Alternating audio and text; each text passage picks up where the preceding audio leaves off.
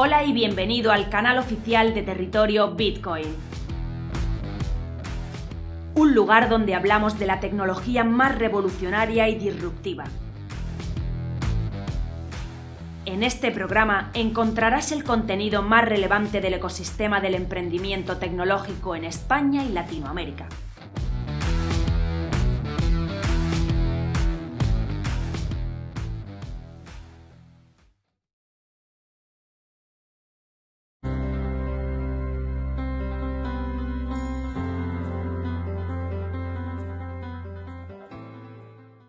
¿Seguirá bajando el criptomercado? Desde la creación de Bitcoin se despertaron grandes expectativas como posible valor refugio en los mercados tradicionales. Pero la verdad es que no está siendo así por ahora. En la actualidad contamos con un escenario de alta inflación que no se veía en muchas décadas y de alzas en los tipos de interés como el caso norteamericano. Con inversores escépticos ante las medidas que se puedan adoptar y que ya se están adoptando, la subida de tipos pertinentes y la consecuente caída de precios que estamos viendo en las acciones y en los diferentes índices, como el caso del Standard Poor's y el Nasdaq. El inversor de Bitcoin entiende que es un activo de riesgo con una cantidad significativa de volatilidad, porque la volatilidad de esta principal criptomoneda ha llegado a ser cuatro veces superior por ejemplo, a la del Standard Poor's 500, a, este índice. A modo de comparación, eh, mientras que el Standard Poor's 500 ha caído alrededor de un 6, algo más de un 6% desde el comienzo del 2022, el retroceso de Bitcoin pues, acumula pues, una bajada superior al 50%. Desde su máximo histórico, que fue en noviembre del año pasado, que superó los 67 mil dólares. Por ello, el mercado se muestra muy sensible ante cualquier expectativa bajista. Principalmente encontramos dos principales razones por las que Bitcoin y el resto de los criptoactivos se están desplomando. Primero, la situación macroeconómica, que ahora explicaremos, y la verdadera inmadurez e inestabilidad propia que tiene el criptomercado y los criptoactivos que cotizan en el mismo. La subida de tipos de interés afecta principalmente a las acciones de alto crecimiento y a los activos de riesgo especulativo, como es el caso de las criptomonedas y, por supuesto, Bitcoin. Esta subida de tipos disminuye la liquidez y los activos de alto, y los activos de alto riesgo pues, tienden a tener un rendimiento inferior a los activos pues, más seguros, más value, más de valor. ¿no? Si sumamos a esta ecuación el conflicto armado que todavía existe entre Rusia y Ucrania, la situación económica y sanitaria de China y los todavía continuados cuellos de botella en las cadenas de suministro globales, pues podemos entender que la caída de los mercados pues esté como está totalmente generalizada. Los inversores están en un estado de ánimo de aversión al riesgo, adoptando una huida generalizada hacia la seguridad en todos los mercados, refugiándose principalmente en el dólar norteamericano y en la renta fija a largo plazo de Estados Unidos, ¿no? buscando la liquidez sobre todo, ¿no? la seguridad que da la liquidez, porque el dinero es miedoso. Parece ser que en el presente 2022 los inversores están mostrando más interés por las inversiones basadas en el valor o value y menos en las acciones especulativas o las inversiones alternativas de ese valor como puede ser el caso de Bitcoin. En los últimos meses vienen observándose cómo los criptoactivos están sufriendo una severa corrección de su valor Después de alcanzar cotizaciones récord, como hablamos en noviembre del año pasado, el cambio en las perspectivas económicas y la vuelta a una cierta normalización financiera parecen haber cambiado la dinámica de mercado de estos activos digitales. Ante esta coyuntura actual, pues sería importante diferenciar entre los diversos tipos de criptoactivos existentes o hacer una principal diferenciación. ¿no? Y para eso, pues nosotros podríamos decir que los activos digitales podían diferenciarse, diferenciarse principalmente en dos, en agresivos y, en defensivos. Entre los defensivos, que están orientados a, la reserva de valor, pues lógicamente no encontramos Bitcoin, cuyo valor radica en ese sobresaliente comportamiento que tiene eh, como, como reserva de valor. Por otra parte, entre los agresivos nos encontramos las criptomonedas plataformas donde destaca en la actualidad Ethereum. Hay otras competidores de Ethereum como Cardano, como Polkadot, como Solana, pero a día de hoy el estándar y la cuota de mercado que tiene Ethereum es muy representativa todavía. Y bueno, pues el valor que tiene Ethereum está vinculado pues, a, esos nuevos modelos de, esos nuevos modelos de negocio digitales ¿no? que se van a establecer en la web 3.0 y que van a ser tan palpables en el metaverso. Estas criptomonedas plataformas son mucho más equiparables a, la, a las compañías growth tecnológicas que nos encontramos actualmente en los mercados organizados que, bueno, pues estas criptomonedas de reserva de valor como Bitcoin, pero todas a día de hoy eh, están metidas en el mismo saco por los inversores por el miedo, ¿no? Y la búsqueda del refugio de la liquidez y la seguridad que da el dólar y la renta fija norteamericana. Si nos centramos en Bitcoin, hablamos de un activo real y no un activo financiero, ya que no es a la vez un pasivo financiero ni tiene contrapartida, igual que el oro. Además, tiene naturaleza intangible, concretamente digital. Bitcoin además tiene tres características que lo, definen, además de su naturaleza intangible y digital.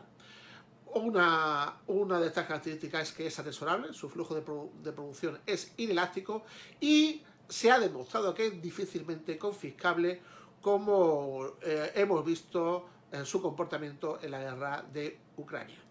Con respecto a la característica de que es atesorable, pues tiene pues, un coste de almacenamiento, de conservación por unidad de tiempo, si lo podemos comparar con otras materias primas, ¿no? Por ejemplo, las materias primas alimentarias, ¿no? Y además su flujo de producción es inelástico porque por mucho que aumente el precio de Bitcoin, la oferta de esta principal criptomoneda no va a aumentar proporcionalmente. Ya sabemos cómo funciona Bitcoin, son 21 millones de unidades y cada uh, cuatro años la producción uh, de las mismas se reduce drásticamente. Los activos reales, digitales, atesorables y de forma y de oferta elástica, pues han demostrado ser muy buenos vehículos para transportar valor a lo largo del tiempo, pero ya vemos, como, es el caso de Bitcoin, donde el problema radica en su volatilidad.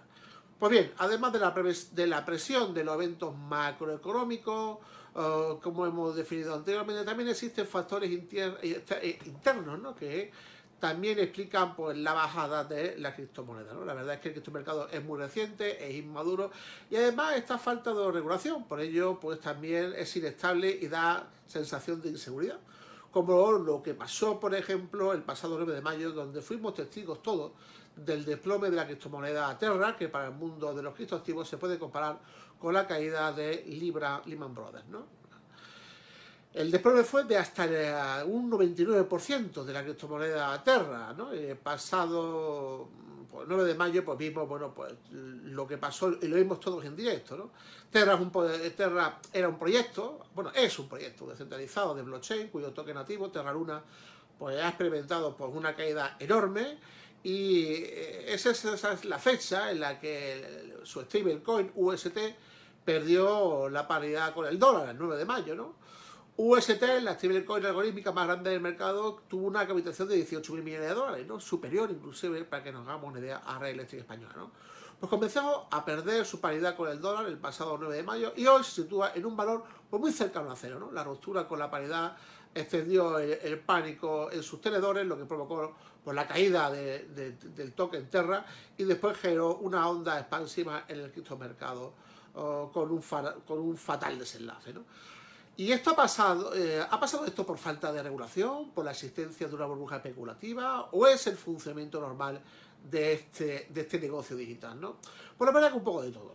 La euforia de un mercado en auge siempre hace que los activos se sobrevaloren y crea una cierta burbuja. Además, la falta de regulación y la falta de claridad en la definición y la clasificación de los riesgos, pues también pues, potencia esa incertidumbre y ese desconcierto que, encontramos ¿no? al extremo por la caída de Terra. ¿no? Todo inversor debía saber que existen dos mecanismos de estabilización de valor en la stablecoin, muy diferentes en cuanto al riesgo se refiere. Lo bueno que tiene la stablecoin es que neutralizan la volatilidad y que pues, lo normal es que eh, tengan respaldo por activos de valor, ¿no? O eh, algún tipo de algoritmo que garantice pues, la paridad por ejemplo, con el, con, el dólar, siempre, claro, que, que, la robustez, la ciberseguridad eh, que, que, tenga, que, tenga el sistema, pues, pues esté bien desarrollado y no tenga, y no tenga fallas, ¿no? Cosa que sí se ha demostrado que pasó con Terra ¿no? Luego, todo inversor, repito, debería saber que existen dos mecanismos de estabilización del valor en la stablecoin cuando el valor se estabiliza referenciando al token a una moneda fiat, como el caso del dólar, en el caso de Tether, por ejemplo, o SDC, o cuando el valor se estabiliza referenciándolo a varias monedas, activos o criptoactivos, ¿no? Aquí pues podía entrar la categoría eh, del USDT que está referenciado a Terra Luna. La verdad es que la propuesta de reglamento MICA en su definición y tratamiento de la stablecoin establece una clara diferencia entre aquellas referenciadas a una moneda fiduciaria y al resto. ¿no? tiene el mismo riesgo un token cuyo valor depende de una reserva de vendedores que a un token ligado a un kit activo cuyo valor depende de un proyecto empresarial que está por madurar, cuyo modelo de negocio está por demostrar. Para diferenciarlos claramente, pues MICA denomina e-money tokens a los tokens referenciados a moneda fiat y asset reference tokens al resto de stablecoin. ¿no? Ambas presentan riesgos diferentes y por consiguiente han de tener diferente consideración legal y económica. ¿no? Más allá de estas relaciones coyunturales, el cripto inversor no debería sorprenderse ante las caídas del 50%, también lo estamos viendo en el Nasdaq y en los valores tecnológicos. Es el precio a pagar, en el caso de invertir en el criptomercado, por la entrada a un universo con mucho potencial, inmaduro, poco regulado, pero con un potencial de crecimiento eh, enorme, exponencial. ¿no? Probablemente el mercado no tarde mucho en saber cómo incorporar el valor real de los criptoactivos, haciendo que su volatilidad, que es realmente el riesgo, y su rendimiento converjan a cifras similares a las que nos encontramos en los mercados convencionales. convencionales. Y también será muy importante que eh, el interés de la inversión institucional en el criptomercado pues se reanude y siga aumentando para que estas volatilidades pues realmente no pongan ah, dificultades en el desarrollo del negocio del criptomercado.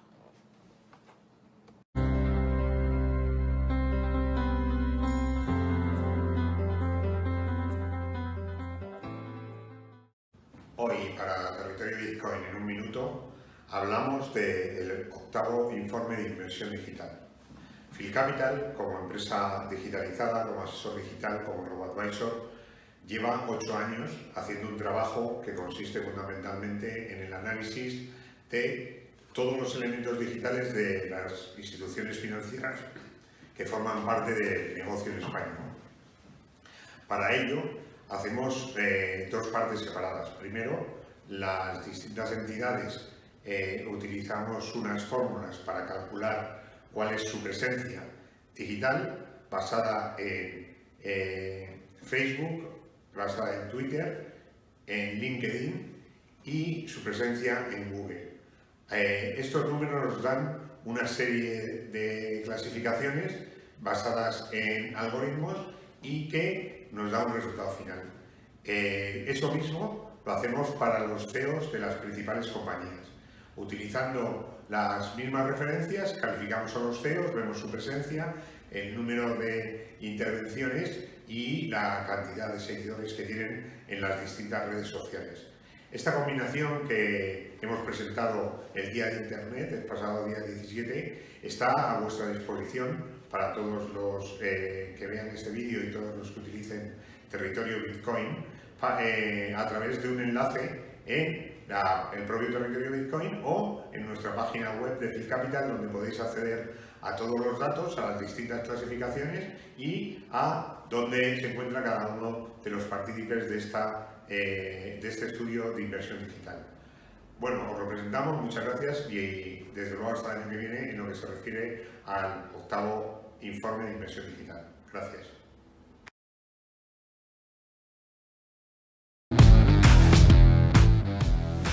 Visítanos en territoriobitcoin.com. Territorio Bitcoin. Información independiente desde 2014.